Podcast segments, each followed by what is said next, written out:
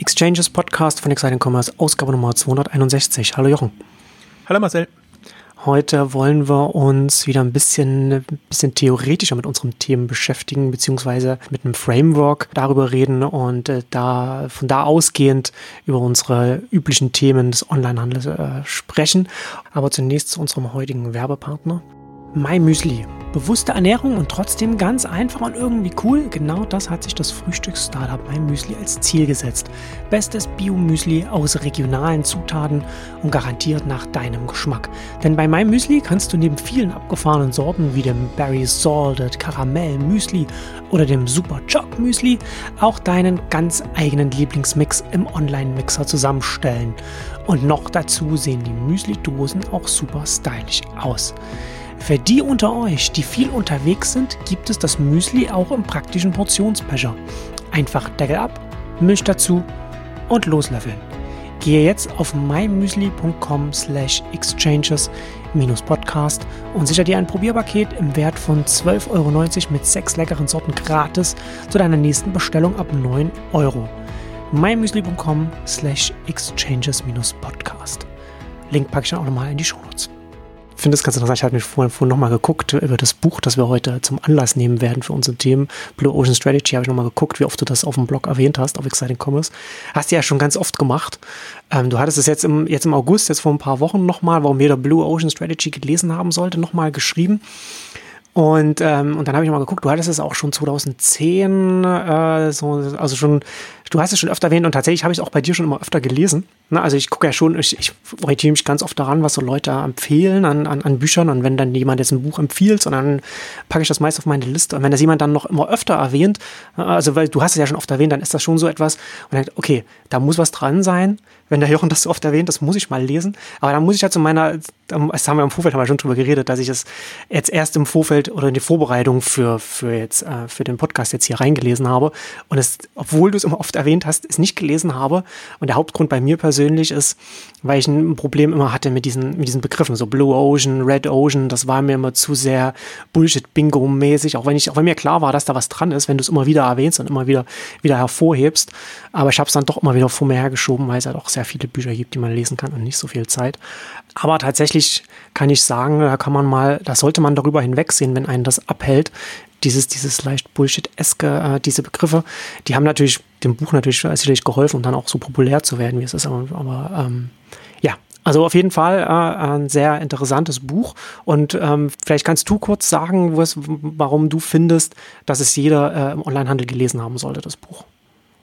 Ich finde, das öffnet den, die Perspektiven, wie man auch strategisch sich positionieren kann. Und ich finde das so ein bisschen bedauerlich. Das gibt es jetzt seit 15 Jahren, ist vor fünf hm. Jahren nochmal eine Neuauflage, also eine erweiterten, überarbeiteten Auflage erschienen.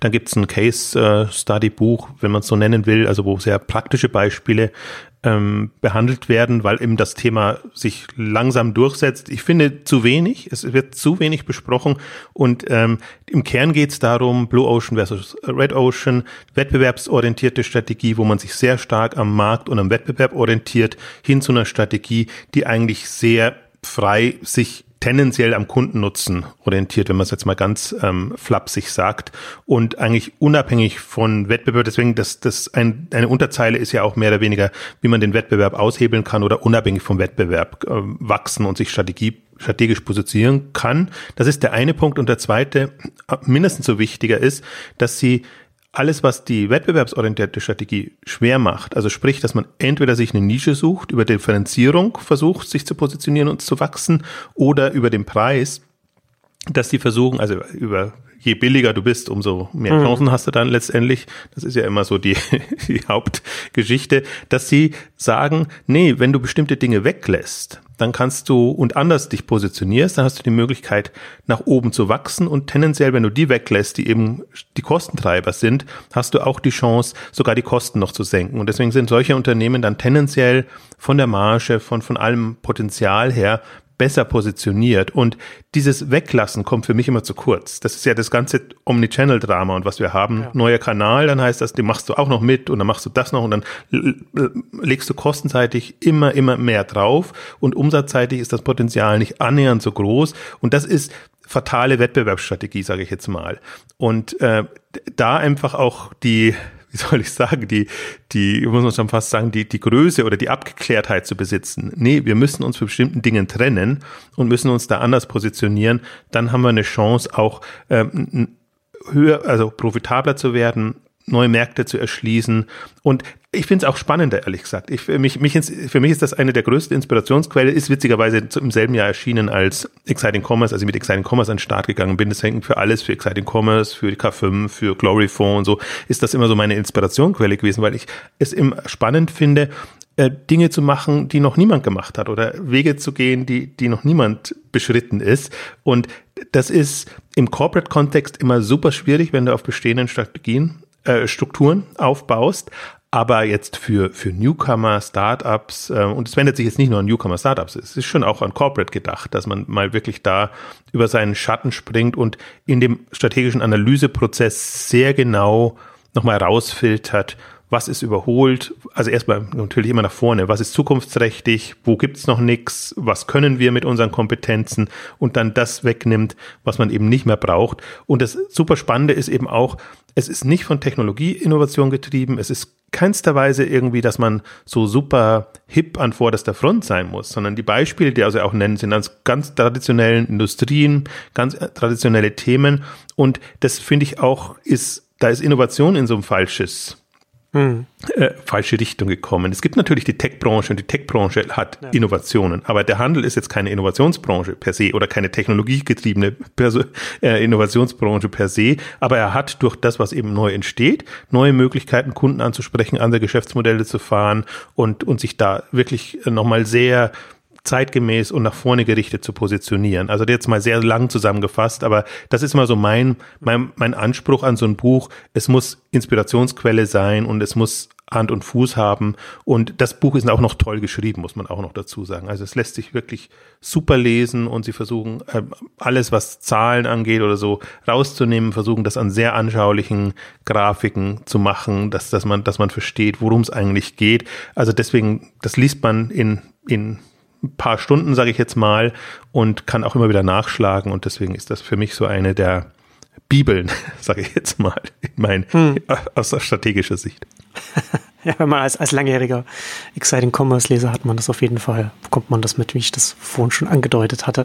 Das nochmal so aufzuteilen, so die Red, Red Ocean Strategy oder Red Ocean, das so, so Best Practices, das was, das was dich auch in zur Verzweiflung bringt mit den ganzen, äh, was, was auf den Handelskonferenzen äh, und immer, immer besprochen wird, was ja letztendlich immer, wo es immer um kleine Stellschrauben geht und was du schon gesagt hast, ne, Multichannel, wo man dann auch noch stolz ist auf die Komplexität, die man sich so aufbaut, um dann äh, mit sehr wenig dann weiter voranzukommen, um, um Blue Ocean Ocean Strategy, wo man sich dann eben sich äh, neu orientiert oder, oder den Möglichkeitsraum, wie man sich orientieren kann, größer sieht, nicht nur einzelne Dimensionen sieht, sondern sich genau Gedanken macht, wo man positioniert ist, wie man positioniert ist und dann eben nicht nur sich an, an der Konkurrenz orientiert, sondern eben auch schaut, was macht denn der Kunde mit meinem Produkt oder was, was erfüllt mein Produkt für den Kunden und wie kann ich, was kann ich, was kann ich anders machen? Und du hast ja schon gesagt, ne, das ist ja nicht, nicht, nicht Technologie oder sowas sondern das ist ja schon allgemein für die ganze, ganze Wirtschaft anwendbar etwas, so wie es ja, so wie ja Frameworks auch sein sollten. Ähm, und sie steigen ja da auch zum Beispiel mit Cirque du Soleil ein, das dann äh, anders dann einfach dann auch zeigt, wie man den Zirkusmarkt dann in dem Sinne dann anders denken kann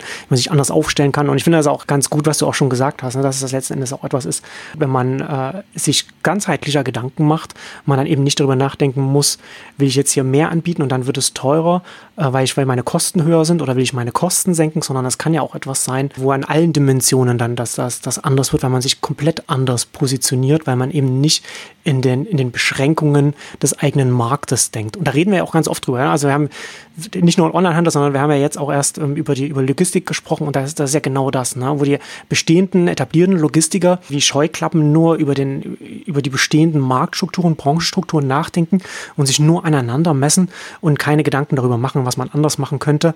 Und das ist ja etwas, worüber man sich grundsätzlich Gedanken machen sollte, aber natürlich noch mehr in einer Zeit, in der der eigene Markt in einem größeren Kontext sitzt, der sich rasant ändert. Und das wäre zum Beispiel Logistik jetzt der Fall, wo sich der Kontext des Onlinehandels rasant ändert. Also Logistik gerade von der ersten Meile zur letzten Meile, das ist ja das, was sich da verändert. Können wir später nochmal darauf eingehen, wenn, wenn, die, wenn wir anhand von Beispielen oder wo sind denn die großen Potenziale, wo sind die Blue Oceans für den, für den Onlinehandel, wenn man jetzt mal den, bei dem äh, Schlagwort Buzzword bleibt. Äh, äh, eigentlich nicht warm damit, aber können wir trotzdem machen. Ich, ich weiß, ich, ich, ich tue mich auch mal schwer. Äh, aber, aber um es ein bisschen griffiger zu machen. Ja, ja. Ein Punkt möchte ich noch, noch äh, eingehen, was, was so ein bisschen anknüpft an das, was du sagst. Mein, mein Lieblingswort eigentlich ist auch ein bisschen buzzwordig, aber nicht ganz, ist Value Innovation, nennen mhm. sie das. Ja. Ähm, Worum es eigentlich geht, also wenn es um Innovation geht, also am Mehrwert arbeiten für die Kunden natürlich tendenziell. Und das ist für mich der ganze Schlüssel an dem. Wie schaffe ich es, den Standard nach oben zu nehmen und ohne mir zusätzliche Kosten aufzubürden, sondern eher tendenziell mit einer schlanken Lösung das hinzubekommen, aber eben sehr stark Richtung Mehrwert zu arbeiten. Sie sind nicht so, also sie gehen auch in die ganze Kundenorientierungsrichtung, der Kunde im Fokus etc., aber nicht so so äh, penetrant, sage ich jetzt mal, dadurch, dass sie eben über das Value Innovation Moment kommen.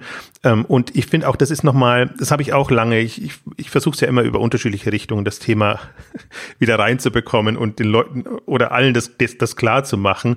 Was ist der Mehrwert? Was ist die Value Proposition? Äh, wo, worin unterscheidet es sich nicht im Konkurrenzdenken, sondern sondern in der Kundenansprache, im, in der Art und Weise, wie die Kunden einen wahrnehmen. Das sind so Momente, äh, die, die, die eigentlich, die relevant sind. Und das, ich musste schmunzeln jetzt, weil, weil ich immer dran denke, wenn ich diese Frage stelle, was ist dein Mehrwert dem Kunden gegenüber? Dann kommt immer tendenziell ja, wir sind günstiger, wir haben mehr Produkte mhm. etc.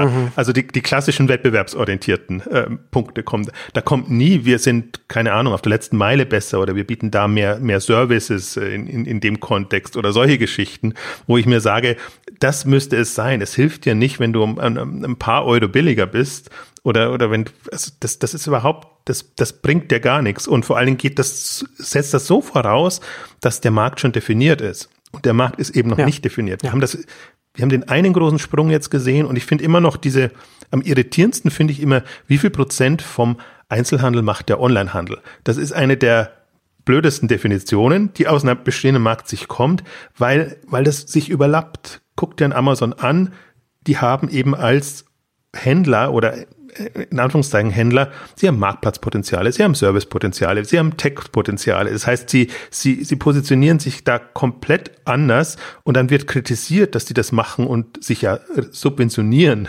mit, mit diesen Erlösen, mhm, mhm. diesen einfach zu generierenden Erlösen. Aber das ist ja genau ja. der Punkt. Du positionierst, positionierst dich so, dass du den meisten Mehrwert schaffst und das, was du eher an Kosten hast, am besten eben äh, vermarktest und, und damit Erlöse generierst. Also deswegen, so im Grunde, sie erwähnen Amazon gar nicht so sehr, sie erwähnen Apple so ein bisschen, also Apple schon ein bisschen mehr, aber das sind so Unternehmen, die auch so groß und stark geworden sind, weil die sind nicht im Kern also gerade in Apple ein Tech-Innovationstreiber in dem Sinne, dass sie, dass sie Dinge komplett neu erfinden, sondern sie konfigurieren es anders und sie äh, bringen Produkte auf den Markt, die eben einen starken Kundennutzen haben und da eben vorankommen. Und deshalb sind sie dann so einzigartig und auch schwer zu kopieren oder, oder sich da zu orientieren. Also man versucht es natürlich, aber das ist ja, also sie gehen im Buch, das Buch geht schon weiter, als was wir jetzt besprochen haben. Es geht schon auch darauf ein, wie man sich schützt und wie das Geschäftsmodell natürlich so gemacht werden muss, ähm, dass der Wettbewerb nicht sofort äh, hinterherkommt und, und einem das, das Wasser abgräbt. Also das ist dann schon auch mal die Gefahr. Aber in der Regel, die, die es geschickt machen, machen es so, dass sie den Wettbewerb, also den, in Anführungszeichen, Blue Ocean Wettbewerb am falschen Fuß treffen, dass die gar nicht so die Chancen haben, da, dahin zu gehen, weil sie dann eben ihre Strukturen oder ihre Produkte oder irgendwas anderes so verändern müssten, dass sie komplett, dass es komplett schief wird. Also insofern ist das, ist das auch vom Denkansatz nochmal sehr interessant. Ja, ich finde ja immer ganz wichtig, wie man äh, den eigenen Markt definiert und die Marktgrenzen und, und, und die angrenzenden Märkte. Ich sage ja immer, sagt mir, wen du als deine Wettbewerber siehst oder was du als deinen Markt siehst und dann sage ich dir, wie du dich siehst oder wie du dich selbst wahrnimmst. Ne, daraus, das ist ja ganz oft sind das ja auch Annahmen, die, ein Unternehmen oder ein Management macht oder, oder Gründer oder wie auch immer, was man implizit macht und ganz oft gar nicht explizit durchdenkt und einfach so auch einfach so annimmt. Ne? Und da haben sie ja auch, da schreiben sie ja auch in dem Buch darüber, ne, dass man, dass man auch nicht nur über Produkte, mit denen man konkurriert, in dem Markt, in dem man sich selbst sieht, Gedanken machen muss, sondern auch äh, Produkte, die gar nicht in dem eigenen Markt sind, aber denselben Zweck für den Kunden erfüllen, dass man auch mit denen konkurriert und man kann sich ja auch das anschauen und dann überlegen, wie kann man das vielleicht verbinden oder wie kann man auch komplementär Produkte ins eigene Angebot integrieren oder reinholen. Und das ist ja dann, da habe ich ja dann auch, als ich das gelesen habe, habe ich ja dann auch gleich dann an, an das Jobs be done Framework äh, denken müssen, über das wir in der 242 ausführlich gesprochen haben, weil das ja dann auch, das geht ja dann auch genau in die gleiche, in die gleiche Richtung, dass man sich lösen muss von, von dem direkten Wettbewerb und sich darüber Gedanken machen muss, welchen Zweck erfüllt man beim Kunden oder welchen Job erfüllt das Produkt, das Angebot beim Kunden und von diesem ganzheitlichen Blick her ausgehend über die eigene Positionierung und, und Weiterentwicklung des Unternehmens und, und, des, und des Angebots nachdenken muss. Und da erwähnen sie ja auch in dem Buch, das, was, was als ich äh, mich mit Jobs to be done beschäftigt habe, was mir die Augen geöffnet hat damals, ähm, und was, was sie hier ja auch schon in dem, in dem Buch auch schon sagen, dass man nicht nur darüber nachdenken muss, über den Zeitpunkt des Verkaufs oder diesen, dieses, ein, wo man einmal Kontakt mit dem Kunden hat, sondern alles, was davor und was danach stattfindet. Ja, also, also was der, was der Kunde, die Kundin dann mit dem Produkt macht, was er, was sie damit vorhat. Ja, also der Zweck eigentlich, warum sie das überhaupt erwirbt oder kauft, warum sie das Angebot in Anspruch nimmt und wie sie überhaupt erstmal zum Angebot hinkommt. Also bei Jobs to be done ist es zum Beispiel dann, dass man auch ganz, wie, wie, wie ist die emotionale Situation zum Beispiel, man da, in, in der man sich befindet, während man es kauft, weil, weil die auch ganz wichtig ist, wo man dann letzten Endes das Produkt kauft. Ne? Das ist also der, der, der Weg dann da, dahin. Und, ähm, und das ist, kommt hier ja auch vor. Und ich glaube, dass das ganz ganz, ganz, ganz, wichtig ist. Dass das ganz entscheidend ist, dieses, dieses, einen ganzheitlichen Blick darauf zu haben, möglichst viel von dem davor und dem danach in die eigene Betrachtung der eigenen Position mit reinnehmen und sich nicht einfach nur auf den reinen Verkauf zuschauen. Also der Punkt ist für mich so ein bisschen Nutzwert. Äh, was ist der Nutzwert und wie schaffst du ihn zu generieren und äh, auch es, es zu abstrahieren? Was ist die Rolle des Handels? Für die Menschen? Und dann kommt man, oder was ist die Rolle des Onlinehandels für die Menschen? Und was kann die Rolle des Handels des Mobile Commerce sein für die Menschen? Also, dass man, dass man da auch wirklich über, über die, die Rolle und die Funktion spricht und dann kommt man eben sehr schnell auf, auf, auf Begriffe wie es den Leuten bequem machen, einfach machen, etc. Also, das ist ja nicht so, dass, dass äh, der klassische Handel jetzt im stationär getriebene, der hatte ja Mehrwert geschaffen, indem man den Leuten eine Fülle an Produkten in ansprechender Atmosphäre, sage ich jetzt mal, für die Verhältnisse, was du halt stationär machen kannst, präsentiert. Mhm. Ähm, und der Onlinehandel hat das nach vorne getrieben und, und Mobile wird zunehmend in Richtung, Richtung Bequemlichkeit bei der, bei der Bestellannahme und, und vielleicht eben auch noch Services, die da kommen, äh, gehen. Also deswegen, ich möchte vielleicht gleich hier schon einwenden, so vielleicht vertiefen wir es später nochmal, es ein bisschen konkreter machen, einfach nicht so abstrakt, ja, man, man muss irgendwie neue Horizonte aufmachen und sich da tummeln, wo niemand ist. Mal drei große Fässer, wo der, wo der Onlinehandel gerade hindenken kann. Das eine hatte ich schon gesagt, letzte Meile ist, ist ein Thema, das ist so ein bisschen an der Schnittstelle zwischen Paketdienst und, und Händler. Da kann man sich komplett neu erfinden. Äh, Mobile ist ein anderes Thema, wo man sich komplett neu erfinden kann, wenn man sich auch von dem bestehenden Onlinehandel Schlagwort E-Commerce im klassischen Webgetriebenen äh, verabschiedet. Da kann man komplett andere persönliche Services, Dienstleistungen etc. machen. Und das dritte Segment, was mir jetzt einfällt, es gibt bestimmt mehr Services. Äh, E-Commerce as a Service, sprich Food as a Service, Fashion as a Service etc. Für mich ist da immer HelloFresh so, zum Beispiel so ein Beispiel, was durch alle Raster fällt, wo auch jeder sagt, das ist absurd und so kann man es nicht machen, aber wo es eben darum geht, für einen speziellen Anwendungsfall eine schöne Lösung hinzubekommen, sehr viele auch Trends und aktuelle Themen reinzunehmen und dann natürlich die Preise sind utopisch, die Kosten sind überschaubar, dann entsprechende Margen mhm. dann auch hinzubekommen. Die Herausforderung ist dabei, das Abo-Modell hinzubekommen und gucken, ist die Churn-Rate äh, groß oder, oder, oder nicht so groß, wie, wie kommt man das dauerhaft hin, sich da zu verbessern. Aber für mich ist das so ein Beispiel im Foodmarkt, Online-Lebensmittelhandel, was komplett durch alle Raster fällt, was auch natürlich dann, und das ist, wird immer so sein, die, die da neue Wege gehen werden, total auf Kritik stoßen und, und man wird sich fragen, äh, also das macht kein, keinen Sinn, wenn man es nur durch naja. bestehende Raster betrachtet. Ja. Aber das sind eben potenzielle Player und nicht jeder, der kuriose Geschäftsmodelle angeht, sage ich jetzt mal, ähm, ist ist, ist wertzuschätzen oder ist, ist so ein äh, Player. Also es kann auch total, es kann, kann natürlich weiterhin absurd sein, aber ich finde, man muss es schon so anschauen, dass, dass man wirklich guckt, ist der Nutzwert da, ist das eine, ein rundes Geschäftsmodell und hat das Potenzial und von dem ausgehen muss man dann beurteilen, also wirklich mit komplett neuer Brille beurteilen, nicht mit bestehenden Rastern. Das, das finde ich immer so das, das Fatale dann äh, in, in, in dem Denkansatz. Und das sind alle immer schnell dabei, das dann zu verteufeln, sondern das ist wirklich so unbedarft, sage ich jetzt mal, aber schon professionell und, und handfest zu beurteilen. Und ähm, ich glaube, so, so entstehen dann auch die, die Amazons, so entstehen bestimmte Player, die dann eine unheimliche Marktmacht haben und wo man dann das Gefühl hat, tatsächlich, das sind in Anführungszeichen Monopolisten. Ähm, aber im Grunde sind sie halt Monopolisten, weil sie sich ihren Markt so definiert haben und weil sie den komplett abdecken und weil es auch super schwer ist, in den Markt dann reinzukommen für bestehende Player.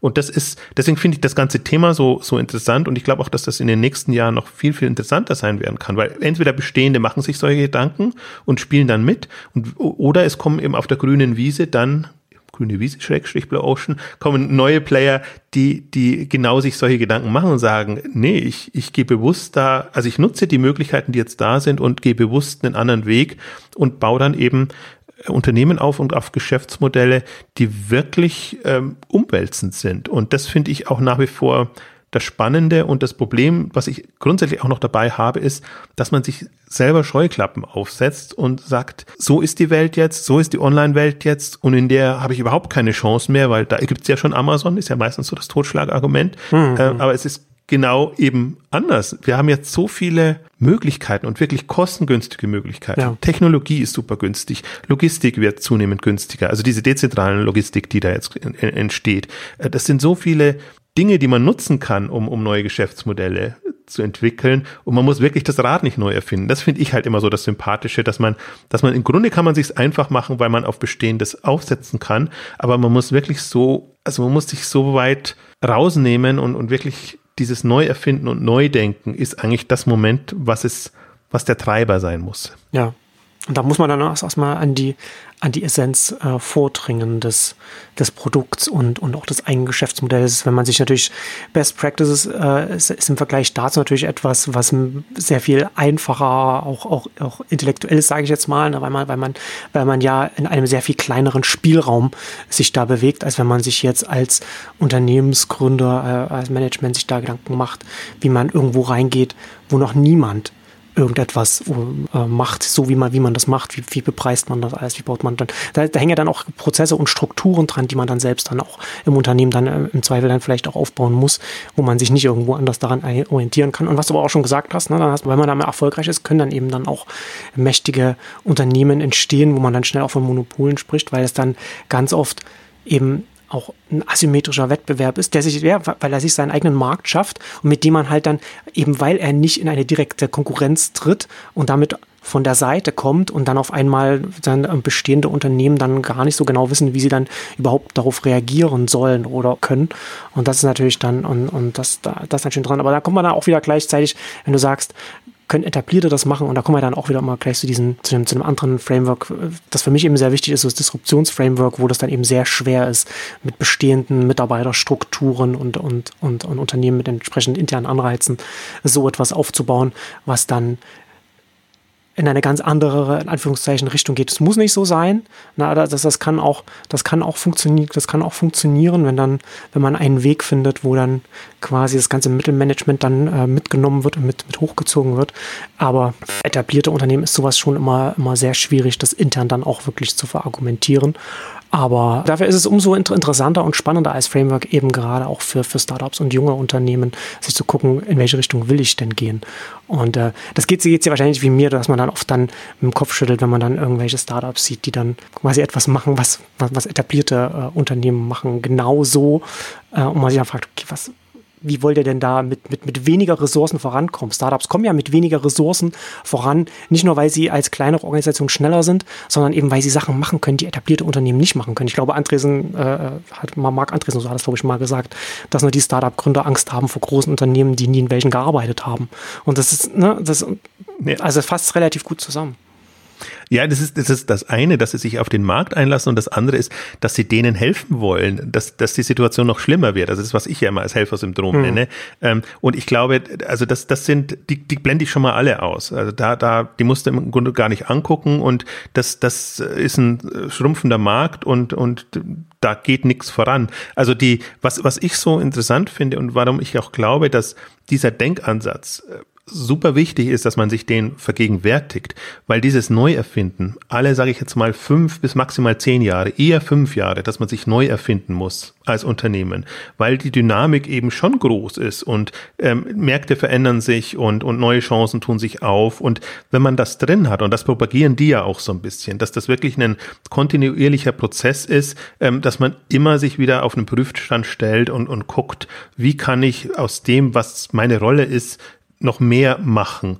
Und das, deswegen ist das ein grundsätzlicher Denkansatz. Und ich glaube auch, dass das Unternehmensstrukturen sich so aufstellen müssen und, und das, oder die ganz generellen Prozesse. Sie, sie, sie nehmen den zum Teil auch, also sie sind gar nicht polemisch, aber ich formuliere jetzt mal polemisch, nehmen auch den gängigen äh, äh Planungsprozess ein bisschen aufs Korn. Korn. Wenn der eben on top, äh, also von top down ist oder bottom up, wie man es auch immer macht, aber es ist ja immer so, wir wollen fünf oder zehn Prozent mehr wachsen und hm. jetzt geht's sozusagen runter, wo, wo, wo spart ihr Kosten oder wo habt ihr mehr Umsatzpotenzial etc. Das ist total äh, falsch. Ist, ist unter bestehenden Wettbewerbsbeschränkenden, sag ich mal, wo, die Märkte nicht wegwachsen und wo, wo einfach der eher der Konkurrenzdruck größer ist, äh, gut und motivierend, aber ist überhaupt nicht zielführend, sondern das muss im im, im strategischen Prozess muss quasi immer drin auch sein, wo sind Märkte, die wir nicht bedienen. Also muss halt sehr klar sein, du hast es vorhin erst am Anfang auch gesagt, die Rolle muss, muss klar sein. Und, und die Rolle muss, also deswegen, man kann ja schon auf andere Unternehmen gucken, aber dann nicht auf die im selben Markt, sondern dieselbe Rolle erfüllen. Also HelloFresh zum Beispiel jetzt so eine Mischung aus, wir gehen, gehen ins Restaurant, wir lassen es uns liefern oder wir kochen zu Hause oder so. Das ist halt nicht, aber auf keinen Fall im Handel. Also HelloFresh wollte jetzt nicht ein, ein weiterer äh, Händler oder Online-Händler werden hm. im, im, im Foodmarkt. Und deswegen, und so haben die auch ihre Unterlagen aufbereitet. Und ich bin ja immer, ich, ich kriege ja immer schon innerlich Anfälle, wenn ich mir die ganzen Jahresabschlüsse und Geschäftsberichte angucke, dann in, im Handelsregister, weil das immer so aufgebaut ist. Wer ist der Markt? Wer ist der Markt gewachsen? Wie ist die Branche gewachsen? Wie ist die generelle Situation? Und es ist immer sozusagen so, die Scheuklappen sind da schon voll drinnen. Ich lese nie irgendwie, äh, wir, wir haben den Markt so definiert oder das komplett weglassen oder wir haben eine andere also oder andersrum, wir sehen das Kundenpotenzial, das Erschließungspotenzial so und so, das müsste komplett anders aufgebaut sein, damit man auch erkennen würde, nee, das beschränkt sich nicht. Und das, das ist selbst ein Zalando, das ist so absurd, wie ein Zalando marktseitig sich das äh, aufschlüsselt. Ähm, also natürlich auch, weil es die, weil es die Finanzindustrie so erwartet, weil die, die, die natürlich genauso denken und die wollen irgendwie einen Raster, einen Schubladen finden, hm, wo, wo, hm. wo das dann reinpasst. Deswegen ist das auch, äh, ja, es finde ich immer so absurd, wenn, wenn Zalando dann schreibt, wir, der Markt ist so und so viel gewachsen und wir sind so und so viel über Markt gewachsen, wo, wo, wo, wo Zalando wirklich den Markt gestaltet und eigentlich sagen ja. kann, wir, wir gehen aus dem Handel in den Service-Plattformbereich. Jetzt haben sie ja langsam auch die, die Problematik. Sie müssen ja auch jetzt wieder Kennzahlen finden, damit sie das noch so hinsteuern, dass es marktkonform ist. Aber im Grunde eigentlich ist, sind genau solche Unternehmen Kandidaten, die einfach sagen, nee, Kundennutzen ist es. Wie, wie, wie kommen wir auf der letzten Meile voran? Und wir haben jetzt diese ganzen Themen, die jetzt kommen. Wir wissen im, im ganzen Online-Kontext, Online-Handelskontext Kundenzugang ist das große Thema. Und wir müssen wegkommen von Onlinehandel ist Distanzhandel, was es im Grunde am besten ausdrückt, wo, wo das Problem ist der ganzen Versandhandelsbranche, dass mhm. man genau das, was der Kundenzugang, was die letzte Meile angeht, sobald das Paket aus dem Lager raus ist, ist es irgendwie in einer anderen Welt. Aber der Kunde, und du hast es bei, bei, bei Jobs to be done angedeutet, der Kunde empfängt der Kunde nutzt der Kunde hat noch irgendwelche anderen ähm, Wünsche oder Themen. Das blendet man komplett aus in dieser sehr am Handel orientierten Online-Handelssicht. Und deswegen, allein wenn man sich das nur ver vergegenwärtigt, dann wird man schon auf komplett andere Themen kommen und dann wird man auch sehen, ui, wir haben da, wir haben da große Lücken und wir müssen gucken, wie wir uns diese Themen irgendwie erschließen. Das können wir selber machen, das können wir über, über Dienstleister etc. machen, aber wir müssen Wege finden, wie wir näher an Kunden kommen und, und dieses, dieses also dieses Kundenbedürfnis, was ja nicht heißt, ich will jetzt auf eine Webseite gehen und dann online bestellen, sondern das Kundenbedürfnis heißt ja, ich will möglichst schnell, günstig, äh, bequem die, die Produkte äh, bekommen. Also wenn man allein so schon mal sich das vergegenwärtigt, dann wäre schon viel gewonnen. Und das ist so bedauerlich, ja weil, die, weil der Onlinehandel sich halt sehr, er verhält sich sehr handelsgemäß. Und hm. ich, ich hadere da zum Teil wirklich, weil ich einfach auch jetzt, man sieht, in den letzten fünf Jahren hat man extrem gesehen, wo die Sprünge waren und wo sich viel getan hat. Das, das war im, im, im Logistikbereich und gar nicht letzte Meile, sondern Dezentralisierung der Logistik. Die, die Läger wandeln, wandern als City-Depot Depot zunehmend näher an die Kunden ran. Und dann bauen immer noch äh, äh, aufsteigende Online-Händler da ihre Zentrallager. Dann denke ich mir, ja, das ist aus einer bestehenden Sicht heraus, ja, euer Lager ist zu klein, ihr habt die Prozesse in der Richtung optimiert, ihr versucht jetzt ein größeres Lager hinzubekommen, damit ihr da mit der Zeit gehen könnt und natürlich die wachsenden Umsätze entsprechend bedienen könnt. Ja. Aber sie blenden komplett aus, ja die bestehende Struktur machen sie für jetzt ein bisschen größer, ohne darüber nachzudenken, was bringt uns in fünf Jahren oder in zehn Jahren äh, weiter oder wie können wir schneller vorankommen und da vielleicht ja heute mit einer, mit einer anderen Struktur da rangehen. Ja, das ist, das ist interessant, weil du auch bei Zalando im Finanzwelt erwähntest, da musste ich da nur daran denken, dass jetzt ähm, ein Beispiel aus dem, nicht, nicht aus dem Onlinehandel, aber äh, Unternehmen, das auch äh, alle, alle Hörer, Hörerinnen kennen, Netflix, finde ich ja, ist ein, ein äh, faszinierendes Unternehmen, das sich auch gewandelt hat von DVD-Versand und so weiter hin, hin jetzt zum, zum, zum Streaming vor einigen Jahren. Ähm, sehr, sehr gut geführtes Unternehmen, sehr, sehr spannend, finde ich nach wie vor. Und die sagen seit, seit, seit ich glaube schon, das seit einer Weile in den Quartals-Calls, dann in den Earnings-Calls, dass sie als Hauptkonkurrent Fortnite sehen. Und Fortnite ist nicht, was man Ne, TV-Streaming, Serien, sondern ne, und, und das genau da, dass hier, da merkt man auch, das ist ein Unternehmen, das sich genau Gedanken macht, in welcher Situation es sich heute befindet und künftig befinden wird so ein Fortnite-Streaming-Online-Player, wo man, wo diejenigen, die das benutzen, die, die Jüngeren dann immer mehr Zeit darin verbringen. Das kann natürlich dann für, für jemanden gefährlich werden, wenn man sagt, man möchte Abonnenten lange halten, die dann Entertainment wollen. Ja, das, ist, das ist ja der, der Job, den man dann da erfüllt. Und das ist dann etwas, das muss dann nicht von einem anderen Streamer, RTL oder, oder irgendetwas erfüllt werden, sondern das kann eben auch von einem zunehmend stärker wachsenden Online-Spiel kommen, in dem jetzt mittlerweile auch schon Konzerte stattfinden und, und Filmtrailer laufen oder auch schon Filme in virtuellen Kinos da gelaufen sind, jetzt wo die traditionellen Kinos zu sind. Ne? Das, und das ist etwas, wo man nachdenken muss. Und, das halt, und da ist es jetzt, man sagt ja, ja, man muss natürlich auch an die Finanzwelt denken, aber da kann man sich auch anschauen, so ein etabliertes Unternehmen wie, wie Netflix, die sagen dann eben auch in einem Quartalsbericht konkret, und nicht nur vielleicht intern, wie das dann vielleicht sonst auch bei Unternehmen der Stadt ist, sondern konkret so, so sehen, so sehen wir unsere Situation. Und das ist dann schon auch etwas, was ich als Beobachter, Außenstehender, wie auch immer man es sehen will, dann auch immer als ein gutes Signal für ein Unternehmen sehe, wenn es dann entsprechend so auch so sagt. Und das ist ja da auch nicht aus der Luft gegriffen, sondern es ist ja auch handfest, was sie da sagen. Und das ist nicht aus dem, was man traditionell Wettbewerb von Netflix sehen würde. Nee, und das ist für mich auch der, der Punkt, was, was Marktgestaltende, nenne ich es immer gerne, Unternehmen unterscheidet von, von ja. Followern oder die sich an bestehenden Strukturen erinnern, dass sie das so machen. Das kannst du auch bei dem Amazon äh, letztendlich feststellen. Denn Amazon ist jetzt erst, dadurch, dass sie unter Druck sind, versuchen sie klarzumachen, wie klein sie doch in einer bestimmten Wettbewerbssituation sind. Das, das ist ganz, ganz hm. ungewohnt, das dann zu lesen, wenn man sagt, ja, wir haben da ja. noch so viele Wettbewerber und die und kommen uns ins Quere oder so, weil die, die Amazon-Denkweise eigentlich immer ist, ja immer diese Verweise auf den ersten äh, Newsletter von, von, ähm, von 97, glaube ich, war der, ähm, Kundenorientierung und Innovationsfreude und eigentlich immer, wir, wir gestalten die Zukunft und wir, wir mhm. heben die Latte so hoch und setzen die Standards so hoch, dass niemand rankommt. Das, in, das unterscheidet so marktgestaltende Unternehmen. Und für mich ist das eigentlich auch der Punkt. Und das hat nichts mit Größe zu tun, sondern diesen, dieses Marktgestaltungsmoment hatte den Amazon auch schon drin, als es ganz klein war. Also deswegen ist das für mich keine Entschuldigung, jetzt zu sagen, ich gehe den Weg nicht und, und, und sehe da einfach, da ist komplett offenes Feld, da tut sich nichts und da kann ich reingehen, da habe ich die Kompetenzen, da kann ich irgendwie mir, mir Gedanken machen. Das hat, hat nichts mit der Größe zu tun, sondern nur mit der Sichtweise und mit den Standards, die du für dich definierst oder was du eigentlich, was für einen Kundennutzen du letztendlich, was für einen Mehrwert, Nutzwert etc. Du, du schaffen willst. Und ja, deswegen es gibt, äh, jetzt hast du natürlich, bist du genau auf ein Beispiel gegangen.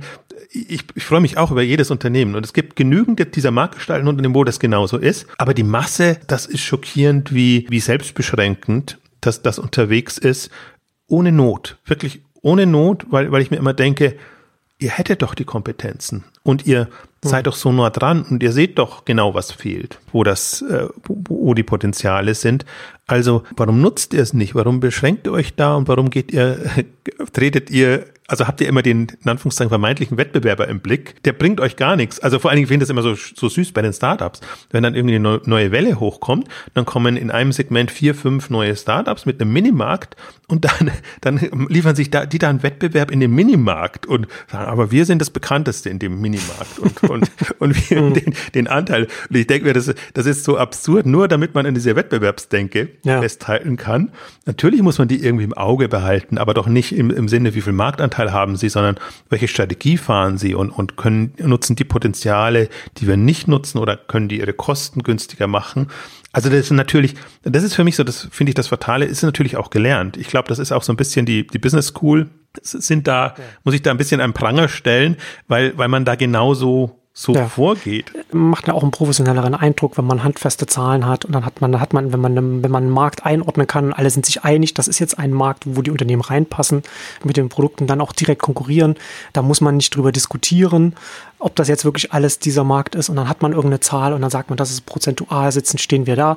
Da hatten wir, glaube ich, auch in der, in der Jobs-Ausgabe auch darüber ähm, gesprochen, dass diese, diese harten, festen Zahlen, diese Kennzahlen, dass die einem oft auch eine trügerische Sicherheit geben können, weil man, weil man eben eine Zahl da stehen hat und nicht vielleicht irgendeine Umschreibung von etwas, was man nicht hart messen kann. Also da finde ich zum Beispiel, um noch ein bisschen aufs, noch aufs Buch zurückzukommen, so zwei, drei Aspekte finde ich noch wichtig. Auch die Darstellung, wie, wie die äh, versuchen, sie, sie versuchen es über Profile, also Profile hm. im Markt, ja. dass man sagt, das sind so, das sind so die, die wichtigsten Punkte oder das zeichnet uns aus oder den Wettbewerb aus. Und dann sieht man eben ganz klar, dass das sind konträre Profile, bewusst konträre. Das ist nicht nur, wir sind da ein paar Prozent besser als, als der andere, sondern wir legen auf ein Thema gar keinen Wert, auf anderes dafür umso mehr. Also Sie geben es am Beispiel der, der Billigflieger, zum Beispiel Southwest, ähm, ähm, als, als Beispiel an, die eben komplett alles, was, was Kosten verursacht, also sprich die ähm, im Food-Bereich, also die, die Recatering ist das schönere Wort, ähm, runtergefahren haben und eigentlich auch eine, das ganze Umsteigen rausgenommen haben, sondern wirklich auf Direktverbindungen, günstige Direktverbindungen. Klar, also, also zu sagen, dass, dass ein Unternehmen sich fokussieren soll, ist natürlich jetzt kein Breakthrough, aber äh, ich fand es in dem Zusammenhang ganz gut so als, als Messlatte, was man sich als Unternehmen auch äh, legen kann, dass man sage, kann ich meine Strategie, die ich verfolge, in einem Slogan zusammenfassen. Und wenn, wenn das nicht der Fall ist, also wenn man ganz viele Punkte irgendwo hat, dann ist es schon ganz klar, ja, es sind viele Substrategien, die nicht, die nicht zwingend irgendwie uns wirklich fokussiert in eine Richtung gehen lassen. Das ist ein anderer Punkt. Den Test mache ich auch gerne. Oder dann überlege ich mir oder frage ich mich mal, was, was könnte jetzt eine Unterzeile sein? Manche haben mhm. ja eine mhm. Zeit lang und dann tun sie es wieder weg. Und das sind so wirklich so Momente, wo du sehr genau rausfindest, ist es ein Allerwelts Slogan-Unternehmen oder ist er eben auf alle Produkte zum günstigsten Preis. Das ist so das äh, typische wettbewerbsorientierte Ding. Oder kommt wirklich was raus in irgendeinen Mehrwert oder einen Vergleich oder also Vergleich aus einer anderen Branche zum Beispiel. Hm. Und ich finde, das haben sie so, das haben die jetzt rausgearbeitet bei, bei Southwest ähm, im, im äh, Slogan quasi fliegen so günstig wie im Autofahren oder so, so ein bisschen so in die Richtung. Habe jetzt nicht mehr genau im, im Kopf. Aber dass man eben auch sieht, das ist die Entscheidung, die der Kunde, der Nutzer hat für sich. Welches Verkehrsmittel nutzt er? Und dann ist man nicht mehr, ich, die wollen jetzt nicht die günstigste Airline sein, sondern sie wollen einfach einen, einen bestimmten Service bieten, den, den die Leute eigentlich anders ähm, abdecken. Und deshalb ist der Markt dann auch so explodiert. Und einen zweiten Punkt, den man da eben sehr gut lernen kann, finde ich, und das ist für mich eine der Essenz, geht immer bei Blue Ocean, denkt man immer im ersten Sinne, ja, wir müssen gucken, wo sind neue Märkte und, und Spielräume und was gibt's noch nicht, sondern das, das Mitentscheidende ist dieses Kostensenken günstige Lösungen finden. Jetzt zum Beispiel bei, bei Netflix hast du als Beispiel genannt. Das ist natürlich günstiger, also wenn du immer deine Videos verschicken musst, Videokassetten verschicken musst und das alles machen musst und das noch quasi subventionieren musst, weil du es entweder über Abos, ich weiß gar nicht, welches Geschäftsmodell war, aber hier war ja immer eine physische Komponente dabei. Ja, Abo, war ich immer Abo. Hm. Und wenn du das dann auf Streaming machen kannst, ähm, dann hast du da natürlich eine, deine hauptphysische Komponente, auch, auch alles. Die müssen die Videos, Videokassetten irgendwo lagern, die müssen das machen und so und alles auf Datacenter ja. quasi. Und dann hast dann, du auf einmal eine Basis, auf der du dann ein globales Geschäft aufbauen kannst. Absolut und kannst eben komplett anders denken und dieser riesige Kostenblock fällt dir weg. Also damit ist natürlich, du musst den Umschwung hinbekommen. Aber wenn du, wenn du dir das vor Augen führst, einfach sagst, ich habe nicht nur ein, ein, ein neues Marktpotenzial, sondern ich habe gleichzeitig einen riesen Kostenhebel, den ich jetzt also canceln kann also damals haben sie noch nicht in eigene Videos, in, in eigene Filme und Produktionen investiert. Das, das spare ich jetzt mal aus. Das hat, hat natürlich einen anderen Grund, um den Mehrwert und die Kundenbindung äh, hinzubekommen. Aber das, das ist für mich der Punkt, dieses Weglassen ist für mich so ein Moment in dieser ganzen äh, Blue Ocean Strategie Diskussion. Der widmen sie auch sehr viel Zeit, weil das ist ein wichtiges hm. Moment. Es muss Mehrwert schaffen bei geringeren Kosten, was du nie schaffst, wenn du klassische Wettbewerbsgeschichten machst, hast du immer eins oder das andere oder du schreibst immer riesige Verluste. Und dann bist du, bist du eh zum Scheitern verurteilt. Und diese Kombination finde ich so interessant. Vor allem finde ich es auch so disziplinierend, weil das geht ja oft unter, gerade im, im Konzernkontext, dass du Dinge einfach, Dinge weglassen, Dinge abschneiden. Aber es ist natürlich auch ne, im Konzernkontext auch einfacher, Dinge zusätzlich zu machen und Leuten noch ein zusätzliches Budget zu geben, als irgendwo Budgets äh, zu kürzen oder, oder ganz einzustellen.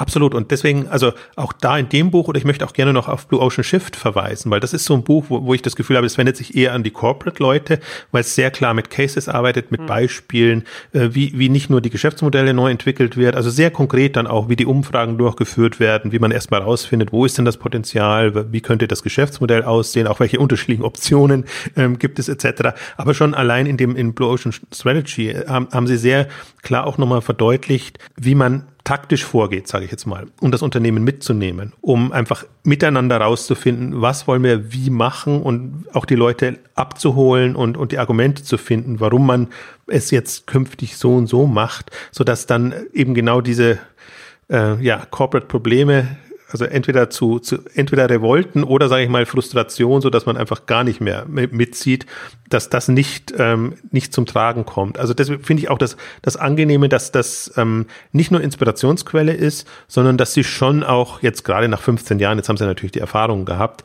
dass dass sie das jetzt mit einfließen lassen und nochmal auch aufzeigen, wo sind die Fallstricke, wie musst du dich, wie musst du auch vorgehen, damit du das dann dann hinbekommst. Für mich nicht so der relevante Aspekt, weil da bin ich zu wenig operativ veranlagt. Für mich ist auf dem Strategielevel und als Inspirationsquelle finde ich das um einiges mehr wert. Und deswegen finde ich auch, es gibt so Bücher, die man immer mal wieder gelesen haben muss, nicht weil man sie beim ersten Mal nicht verstanden hat, sondern weil beim Leseprozess dann einfach auch nochmal die, die Anstöße kommen, gerade in der aktuellen Situation, in der man ist. Und ich kann das nur jedem empfehlen, der sich so in der, in der Strategiephase befindet, also wo er sich ohnehin strategisch Gedanken machen will, dann mal so nebenher oder, oder meinetwegen auch nur Teile, so ein Buch zu lesen, hm.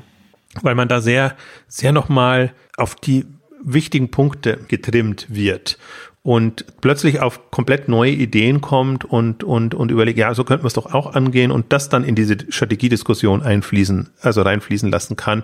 Also mir hilft, ich glaube, das hilft auch generell und gerade dieses Thema nicht nur deshalb, sondern ich finde, das, das wird auch so komplett ausgeblendet. Man hat so viele, es gibt so viele Bücher, die einem im Wettbewerbskontext äh, sagen, wie man sich strategisch verhalten muss und auf welche Hebel, Stellschrauben, hm. Kennzahlen man achten ja, ja. muss. Ich sehe ja gerade, ne, also da sind wir ja hier, da sind wir uns ja einig, ne, dass wir jetzt mit dem Internet, erst mit Desktop-Internet, jetzt mit dem mit, mit, mit Mobile, hat man ja eine Basis, hat man ja ein Werkzeug an der Hand, mit dem noch mal mehr als sowieso schon die Möglichkeit besteht, solche, in solche Richtungen zu gehen und sich so, so zu positionieren, dass man sich Gedanken macht, wie man sich besser aufstellt und, und entsprechend mehr wachsen kann, weil sich der Kontext geändert hat, indem man als Unternehmen zu, mit den Kunden, zu den Kunden hinkommen kann und damit auch, auch der, äh, der Möglichkeitsraum sich auch geändert hat. Ich finde, dass sich das, ähm, das, das äh, Blue Ocean Strategy sehr gut mit den Jobs, die wir dann äh, äh, ergänzt, finde ich, die, die zwei Frameworks, weil ähm, Jobs, die wir dann letztendlich sagt, warum und, und Blue Ocean ein bisschen hilft, zum, zum Wie. Also als ein Beispiel dafür finde ich ganz gut, da haben sie an einer Stelle haben sie als ein Beispiel, ähm, wie man auch auf das eigene, eigene Marktumfeld schauen kann und was man, was man anders machen kann, auch auf, sie haben es Functional Emotional Orientation genannt. Also wenn man jetzt in einem, in einem eigenen Markt ist, der sehr funktional orientiert ist, also wo die Kunden auf den Preis schauen und alles sehr und die Güter austauschbar sind, kann man vielleicht schauen, ob man nicht Richtung Emotion geht, also etwas hinzufügt, wenn man wiederum in einem Markt unterwegs ist, bei dem die Güter sehr auf Emotionen getrimmt sind, dann kann man sich vielleicht überlegen, kann man da vielleicht etwas rausnehmen und, und, das, und das runterbrechen und damit günstiger machen. Also wenn man im emotionalen Markt ist, Richtung funktional gehen und umgekehrt. Das funktioniert nicht überall in jeder Situation, aber nur mal als ein Beispiel, mit, welchen, mit welchem Ansatz man sich Gedanken machen kann über den Kontext, in dem man sich als Unternehmen bewegt. Also Starbucks wäre so, so, ein Beispiel, wo man wirklich ja aus der, aus der Preistransparenz rausgeht und einfach eine komplett andere Atmosphäre schafft und dann einfach utopische Preise für seine Produkte äh, verlangen kann und damit einen komplett, ja auch einen neuen Markt letzt, letztendlich gestaltet. Also das sind so die, für mich auch die faszinierenden Beispiele und die, die haben sie natürlich dann, dann auch alle drin. Ich finde auch jetzt dann eher im, im hinteren Bereich äh, des Buches haben sie noch ein paar schöne Kapitel auch ergänzt, wo sie dann auch nochmal die Umwälzungen in ganzen Branchen sich vornehmen. Also zum Beispiel in der, in der Unterhaltungskino-Branche, wie das mhm. sich so ent entwickelt hat. Ähm, ähm, und, oder in der Autobranche auch nochmal, wie, wie, wie sozusagen die am Anfang eine Fülle von Herstellern waren, die quasi per Hand gefertigt haben. Dann kam Ford ähm, und, und hat das äh, also standardisiert, aber eben auch im, nicht nur in, in, im Produktangebot, sondern auch in der Art und Weise, wie es hergestellt wurde und konnten den Leuten bei weitem mehr zahlen, konnten aber günstiger produzieren und, und auch der Preis des Autos war entsprechend günstiger. Und, und auch so gehen sie dann durch, wie, wie bestimmte Dinge ähm, entstanden sind. Und dann sieht man es eben auch nochmal, dass man es, und das ist ja auch meine propagiere ich ja auch stark, dass es nicht die einzelnen Player sind, sondern dass es das Marktsegment ist, dass es die Branche ist letztendlich, die man sich angucken muss und die ausgetauscht wird, also wo neue Player kommen und andere fallen eben dann drunter und, und es ist eigentlich auch eher, ja, es, die, die neuen Player und die neuen Kategorien stehen eben eher aus einer Rollensicht heraus. Welche Rolle, welche Funktion hat die Branche und wie kann man das zeitgemäß entsprechend umsetzen. Deswegen, ich möchte noch ein paar, vielleicht ein bisschen konkreter machen, noch mal ein paar Beispiele geben. Wir haben da, wir haben viele Ausgaben dazu gemacht und wir machen es immer implizit, ohne jetzt Blue Ocean zu wenden, zu, zu erwähnen, aber wir gehen ja immer darauf ein, macht neue Dinge, macht Dinge anders. Wir haben in letzter Zeit so viele Mobile-Ausgaben gemacht und ich glaube, dass die Botschaft kommt gar nicht so richtig an, wenn ich sage, es gibt Interfaces jenseits des Online-Handels. Ich mein Lieblingsbeispiel ist ja immer Tinder oder die Streams oder andere Geschichten. Hm. Da haben sich andere Lösungen, kundennahe Lösungen etabliert jenseits der Handelsbranche. Deswegen sieht ein, ein Mobile Shop immer leider noch so aus wie ein, wie ein, wie ein Online-Shop oder wie noch schlimmer ein klassischer Shop. Aber das muss man sich vergegenwärtigen, dass sich da ja sehr viel getan hat. Und da geht es darum zu gucken, ist das relevant? Wie kann ich es integrieren? Wie kann ich das Interface anders gestalten? Wie kann ich die Kundenansprache anders gestalten? Und selbst wenn es niemand macht, aber es sind ja trotzdem gelernte Arten und Weisen, wie man, wie man Mobile auch nutzen kann. Und ich finde gerade bei, bei Mobile wird immer unterschätzt, wie vielfach und unterschiedlich Mobile genutzt wird. Von jetzt, um nochmal bei Tinder und, und Dating zu bleiben, bis hin zu Google Maps, was nochmal eine ganz andere Logik ist, bis eben zu den, zu den Feed-Konzepten oder kommt jetzt im TikTok, haben wir ja auch äh, Ausgaben dazu gemacht. Und da darf man sich, finde ich, nicht selbst beschränken. Da darf man aber auch nicht in die Falle tappen, dass man sagt, wir müssen jetzt genau das nehmen und das müssen wir jetzt unbedingt draufpfropfen. Ja. Unseres. Wobei natürlich auch das, was du vorhin schon sagtest, ne? wenn man sich als Distanzhandel wahrnimmt, dann sieht man dann eben nur, dass dann, dann der eigene Shop dann auf dem Mobiltelefon dann abgebildet und, äh, und stattfindet. Deswegen, ich hatte, ich weiß nicht, welche Ausgabe ich das gesagt habe, aber ähm, letztendlich sollte man ja mehr sich als Präsenzhandel oder wie auch immer man es nennen will, wahrnehmen. Ne? Weil man natürlich mit dem, mit dem Smartphone ist man ja, oder man kann, wenn man es entsprechend aufbaut als Service, kann man immer präsent sein in, in jeder Situation, weil man ja immer dabei ist. Man ist wahlweise in der Hosentasche oder am Mann, an der Frau oder in der Wohnung, je nachdem, aber halt nur online und dann hinten raus nicht mehr. Und also deswegen das, das Zweite, um da auch nochmal kurz drauf einzugehen, diese Service-Komponente, Handel as a Service. Und das wird durch Mobile, glaube ich, ja. nochmal extrem getrieben. Und momentan sehe ich nur Newcomer in dem Markt, die das ähm, machen und vor sich rangehen. Und wir haben die, die Gorillas-Ausgabe etc. gemacht und, und andere. Das, das stutzen immer alle, weil sie sagen, ja, aber das, das geht doch nicht. Die Kosten sind doch zu hoch und das passt doch alles nicht. Aber der Punkt ist, der Nutzwert ist um so vielfaches größer. Und, und die Leute und ich glaube, davon kann man immer ausgehen. Die Leute sind faul und bequem und die wollen jetzt nicht nur, weil ich sage, ihr tut doch was Gutes, wenn ihr in, den, in die Innenstadt geht, um da einzukaufen, unterstützt den lokalen Handel. Ja, vom Denken her ja, aber vom, von dem, was man dann wirklich tut und was es einem erleichtert, dann halt nicht. Du sagst immer, die Leute sind immer faul und bequem. Ich würde es immer umgedreht sagen. Ich finde es immer ein bisschen, dass Händler arrogant sind. Die denken, dass Leute die extra Meile gehen, um einkaufen zu dürfen. Ja, so kann man es auch sagen. Ich wollte es ein bisschen. Das ist ja fast. Ja, aber man muss ja es, aber man muss es ja auch mal ein bisschen drastischer formulieren. Ne? Man muss ja mal wirklich mal, um mal ein bisschen reflektiert darüber nachzudenken. Also, wenn man es den Leuten einfacher macht, dann gehen sie den einfacheren Weg. Warum sollten sie es nicht machen? Das kann man, das kann man ja den Kunden nicht vorwerfen. So, das ist, das ist, das ist ja der Lauf der Dinge die Arroganz gründet sich quasi auf vergangenen Leistungen, dass man sagt, wir haben so viel für euch getan, die ganzen Jahre über, ihr könnt euch doch jetzt nicht untreu werden, nur weil da jemand kommt, der, der es euch irgendwie leichter, günstiger oder sonst irgendwie anders macht. Das, das, das ist halt die, das ist die Einstellung. Das ist die Einstellung gerade bei den etablierten Playern, die das, die das auch so schwierig dann macht und auch der Stolz auf Dinge, die man eben geleistet hat. Das ist natürlich unheimlich schwer, die zur Disposition zu stellen und sich dann zu überlegen, können wir uns jetzt von diesen tollen Leistungen verabschieden und, und, und uns überlegen, wie können wir weiterhin tolle Leistungen natürlich für die Kunden bringen, aber auf, auf andere Art und Weise. Und ja, das ist der Punkt. Aber das, das ist eine Grundproblematik. Und ähm, mein, mein Plädoyer ist einfach nur, über den Tellerrand gucken, die Scheuklappen wegzunehmen und ich glaube, man tut sich so leicht, es ist gar nicht so schwer, wenn man es wenn man sich mal verdeutlicht hat, dass es nie um das bestehende Geschäftsmodell geht, immer um die Rolle. Welche Rolle habe ich tendenziell im Leben der Kunden? Wie kann ich es den Leuten einfach und bequem machen? Oder welche Bedürfnisse werden noch nicht abgedeckt? Man würde es sich so leicht tun, aber man kommt natürlich davon her, ja, was, was, was können wir, mein Lieblingsbeispiel im Corporate-Kontext ist immer, was können wir mit Bordmitteln machen, wenn wir hm. wenn man in der Strategie irgendwie vorankommen wollen. Und dagegen spricht nichts, wenn das nicht das erste Argument wäre. Dass man dann nur guckt, ja, was haben wir und was haben wir immer schon gemacht und was könnten die Leute, die wir haben, jetzt machen, damit wir sagen können, wir sind strategisch innovativ, ja. aber wir müssen uns im Grunde nicht wirklich verändern. Ja. Transformation mit Bordmitteln.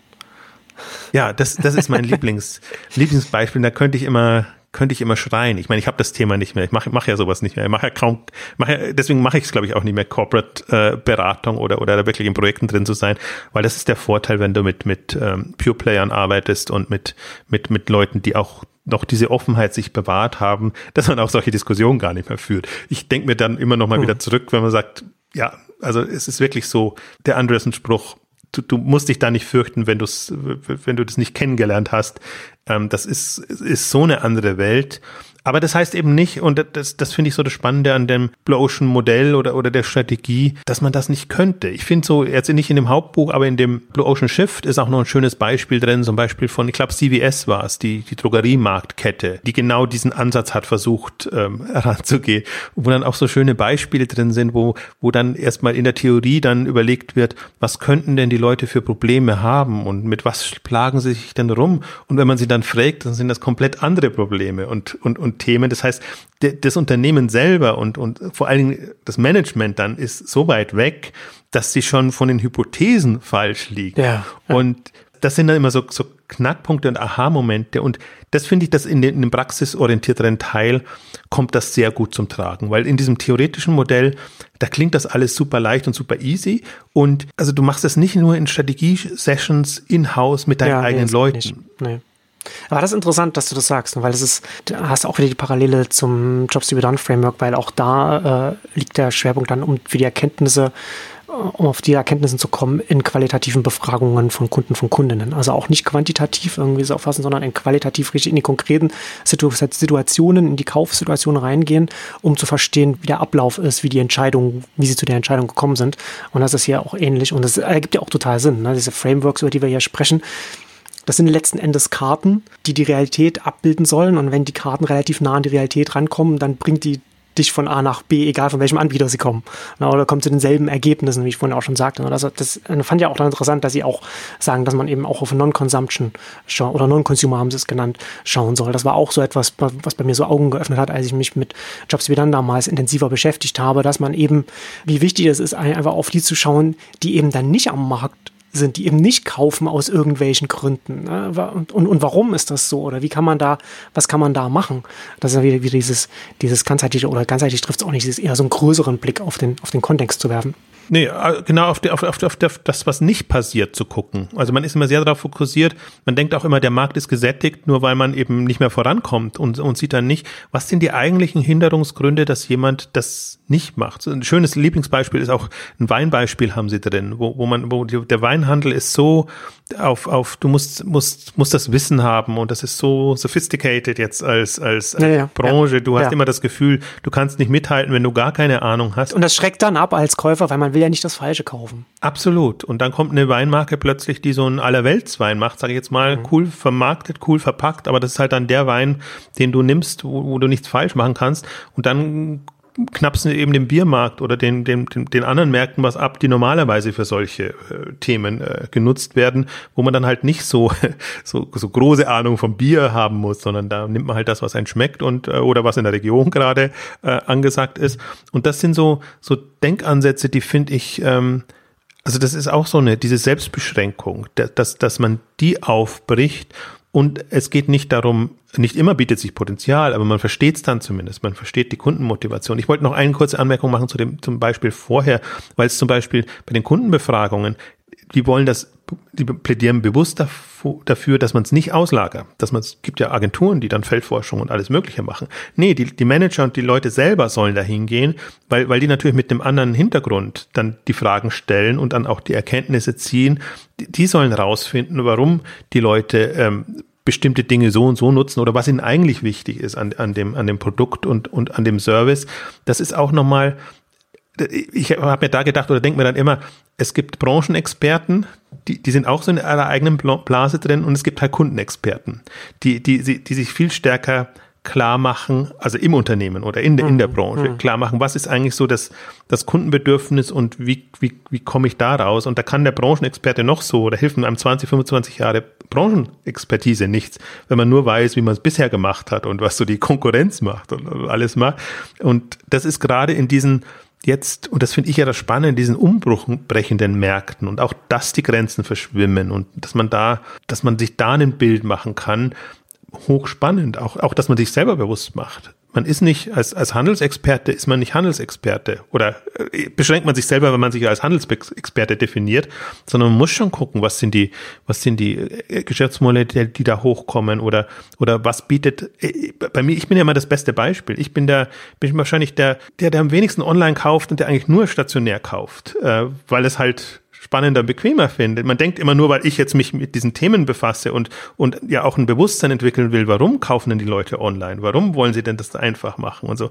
Das hat nicht nur, weil ich nicht will, sondern weil ich halt viel unterwegs bin. Es hilft mir ja nichts, wenn ich mein Produkt immer nach Hause geschickt oder, oder bekomme, aber nie da bin. Also da ist mir für mich, hm. ganze Onlinehandel macht, macht ja. da keinen, keinen großen Sinn.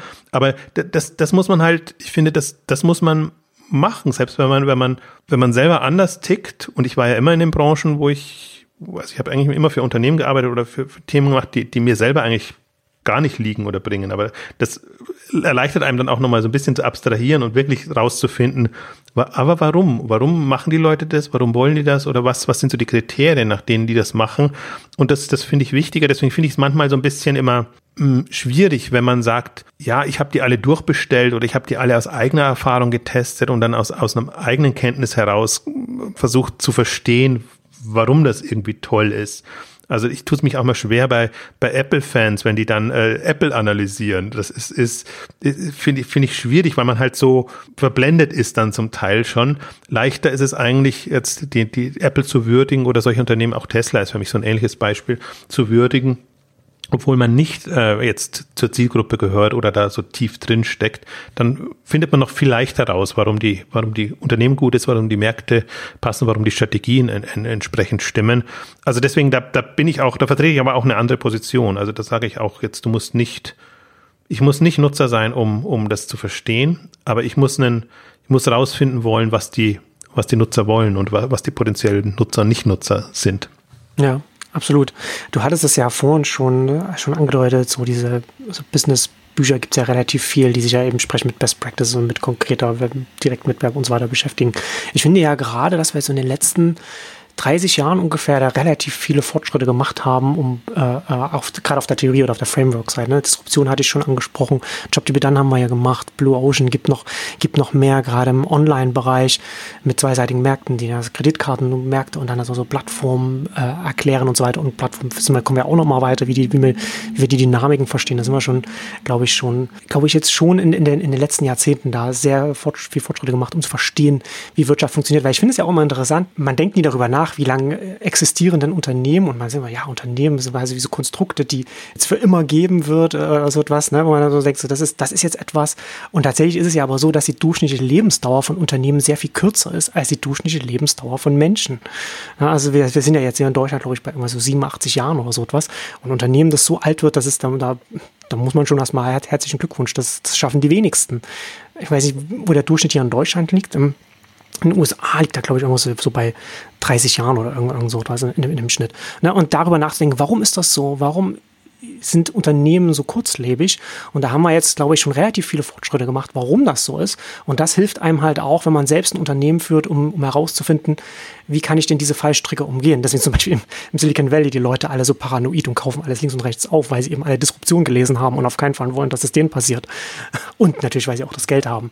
Aber in dem Zusammenhang, also ich finde es halt äh, ähm, auch ganz wichtig, dass man, dass man sich bewusst ist, dass, dass wir nach wie vor auch nicht nur als Wirtschaft oder Branche, sondern auch als, als Gesellschaft, als Menschheit immer noch in so einem Lernprozess drin sind und noch weiter noch dazu lernen. Und deswegen man sich nicht so sehr beschränken sollte in, in, der Art und Weise, wie man auf die Welt schaut oder auf die eigene Branche schaut oder auf das eigene Unternehmen schaut. Ja, in dem Zusammenhang nämlich auch vor, vor einer Weile noch, noch, also wenn wir jetzt schon gerade uns wieder eine Buchclub-Ausgabe machen, will ich zum Abschluss auch noch ein weiteres Buch empfehlen.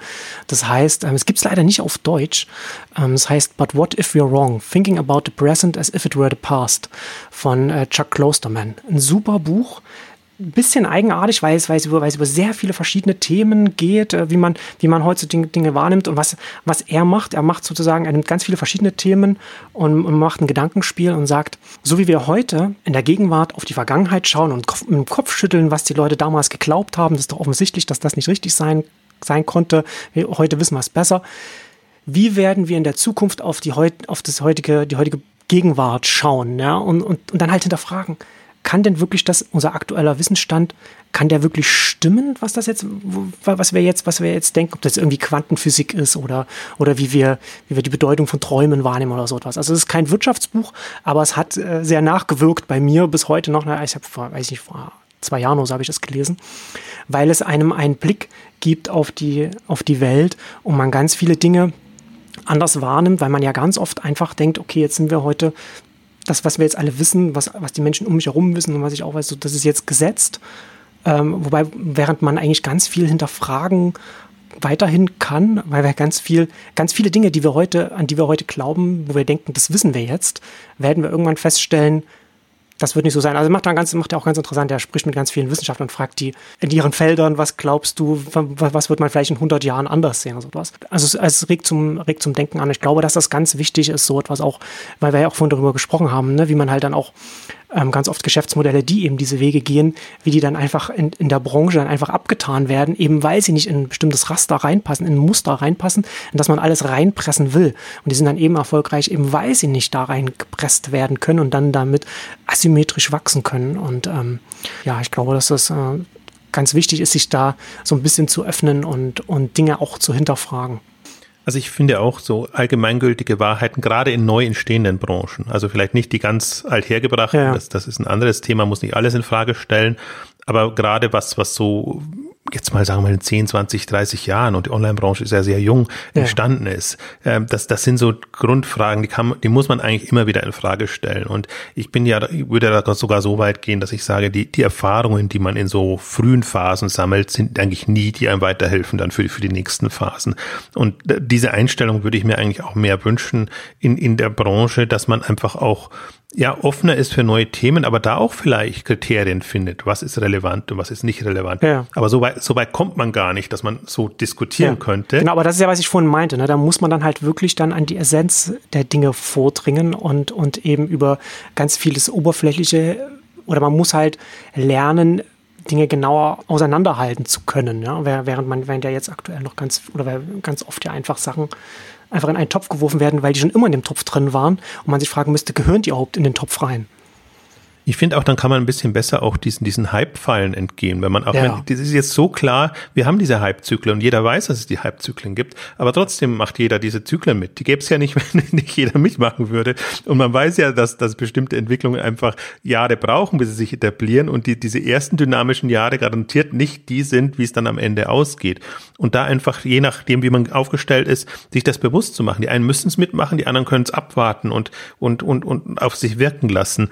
Also diese diese, das fließt für mich alles da rein und, und das ist für mich so eine, so eine, ja, also man muss sich halt von dieser vergangenheitsbezogenen Denke lösen und alles, was man so hat, bestehende Branchenstrukturen oder noch schlimmer die Marktanteilssichtweise, das finde ich immer Horror, wenn ich irgendwo Marktanteile sehe.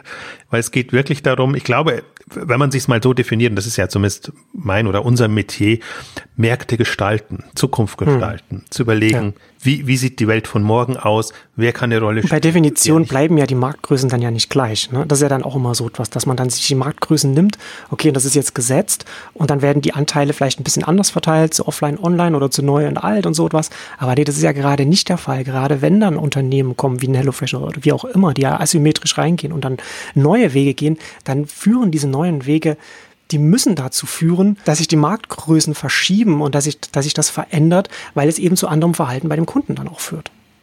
Ich finde auch, um, um so ein bisschen auf, am Schluss noch auf den Punkt zu bringen, ich finde, das Spannendste finde ich eigentlich auch immer, wie wäre denn eine Welt, wo keine Konkurrenz da ist? Genau darum geht's ja, sich so aufzustellen, zu positionieren und, und Dinge rangehen, so dass man im Grunde allein auf weiter Flur ist, auf seine eigenen Stärken, Kompetenzen angewiesen ist und das eben gestaltet. Das ist so, so befriedigend, finde ich, wenn man das machen kann und diese Einstellung hat und dann auch so guckt, nee, sobald da ein Wettbewerber auftaucht, dann mache ich wohl irgendwas falsch. Dann muss ich einfach gucken, wie ich da rauskomme.